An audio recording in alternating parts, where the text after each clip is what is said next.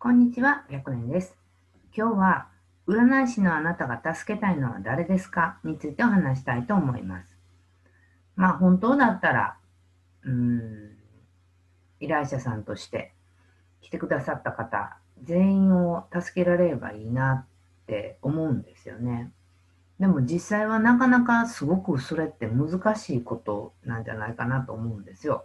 っていうのも、やっぱりその占い師さんと依頼者さんにも相性っていうのがあって、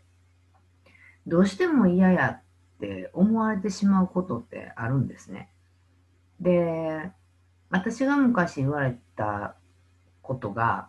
うんと、関西弁の占い師さんは嫌ですって言われたことが実はあって、で、そういう方からすると、関西弁の占い師さんはもう無理だったりするんですよ。なので、え、ー、と、まあ、そこが OK だった場合は、うんと、いくらでも鑑定することはできるんだけど、やっぱり相談者さんももうこの人嫌やなと思ったりすることもやっぱりあるから、全員が全員助けるって多分、うんと、すごく難しいんじゃないかなと思います。で、その逆も当然あって、とまあ、占い師さんもやっぱし人間なので、うんと、あなた自身がこの人嫌やなって思うことも、まあ、少なくないんじゃないかなと思います。ただ、その、いつも言ってるんですけど、まあ、極力、えー、占い師さんが、この人は嫌やなっていう人は、少ないに越したことはないと思います。やっぱりお仕事やし。一人でも多くの方を鑑定しないとお仕事にはつながっていかないし。だけど、うん、本当に嫌だったら、うんと、もし鑑定したとしても、いい鑑定ってなかなか提供できないと思うんですね。なので、まあ、あれ、あの人も嫌、この人も嫌になってるのはちょっと、まあまあ問題があるかもしれへんけど、もしそういうふうに思ってたとすると、えー、例えばなんですけど、うん、まあ、好き嫌いがあるのは人間って考えたらまあ当たり前かなと。で、うん、大切なことは、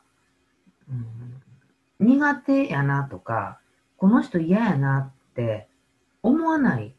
相談者さん。で、中にはやっぱりこの人すごく何とかしてあげたいと思う方もおられると思うんだけど、きっとそういう方に関しては、すごく一生懸命鑑定して、ちょっとでも元気になってもらうとか、ちょっとでも、うんと、お役に立てたらなっていう思いって、その、頭で考えなくても必然的に出てくるような気がするんですね。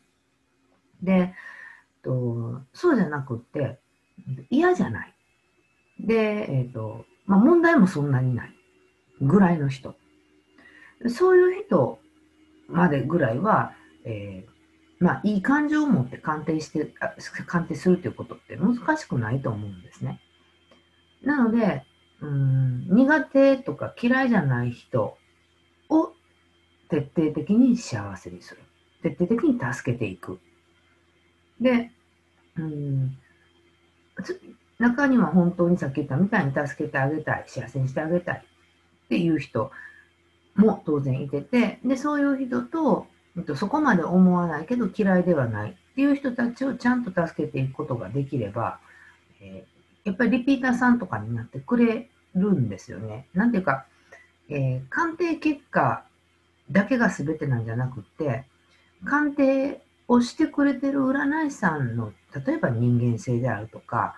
うん、思いやりであるとか、なんかやっぱりそういうものも相談師さんって見てると思うんですよ。で、えー、あなたがその嫌じゃない人に対して一生懸命精神誠意鑑定をすることができれば、例えば、うん、すごく助けてあげたいという気持ちが働く人が一日に一人来ると、その一日に一人来た人っていうのは、えー、リピーターさんになってくれる可能性があるんですよね。で、単純計算なんですけど、もし1日1人増えていくんだったら、10日で10人リピーターさんが増える。で、100日だったら100人。1年やったら365人増えるんですよね。まあそんな簡単にはいかないんだけど、あくまでも一つの考え方として、一日一人だけをもう徹底的に幸せにできるような鑑定を提供しようっていう考え方をしていけば、依頼さえあれば、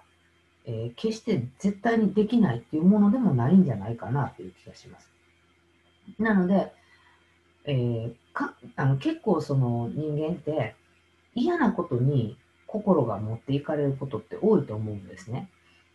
で、だからそのそういう人をなんとかせんななとかって思っちゃう。で、なんでそういう人ってできへんにやろうって悩んじゃうみたいなことってきっと、まあ、私も経験があるんですけど、そう考えちゃう人って多いと思うんですよ。だけど、えー、肝心なのは、えー、あなたっていう占い師さんにすごく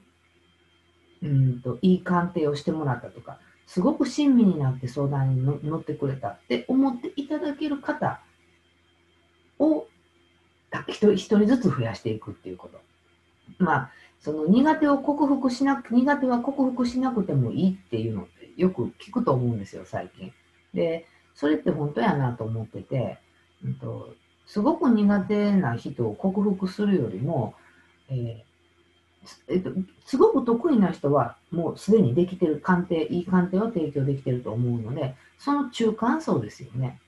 その中間層の人たちに対して、えー、すごく親切で丁寧な鑑定っていうのをちゃんと提供して、で、心の中で、この人どうやって助けていってあげたらいいかな、自分の鑑定でって思いながら鑑定することができれば、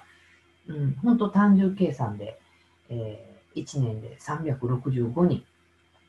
あなたっていう占い師さんがいいなと思ってくれる人が増えていく。って考えると、まあそんなにその苦手な人の克服ばっかりをえ考える必要ももしかしたらないのかもしれないなと思います。で、これは実際やっぱり、うんと、苦手な人も告白克,、えーと、克服しないと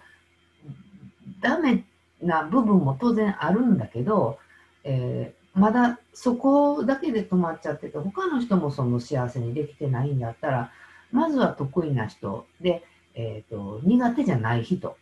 の、え、2種類のえ、相談者さんに対して丁寧な鑑定、なんとかこの人を助け助けてあげようという鑑定を心がけていくと、今よりもきっとあなたっていう占い師さんがすごくいい占い師さんやなと思ってくれる相談者さんって増えると思うので、ちょっともしその、えっ、ー、と、苦手な人どうしようっていうことで悩んでるんだったら、苦手じゃない人をどうしたらいいかっていう方向で考えてみるといいかなと思います。本当この悩み抱えてる方が多いので、まあ、ちょっと発想を変えてみるっていうのもおすすめかなと思います。ということで、この占い師大学では、プロの占い師さんがちょっとでも活躍できたらいいなと思って動画を配信しています。チャンネル登録がまだの方はチャンネル登録の方よろしくお願いします。また、えー、極力質問にもお答えできたらなと思っているので、わからないことがあれば LINE 公式の方からメッセージにと、えー、メッセージを送ってきてください。ということで、本日の動画は終了です。ありがとうございました。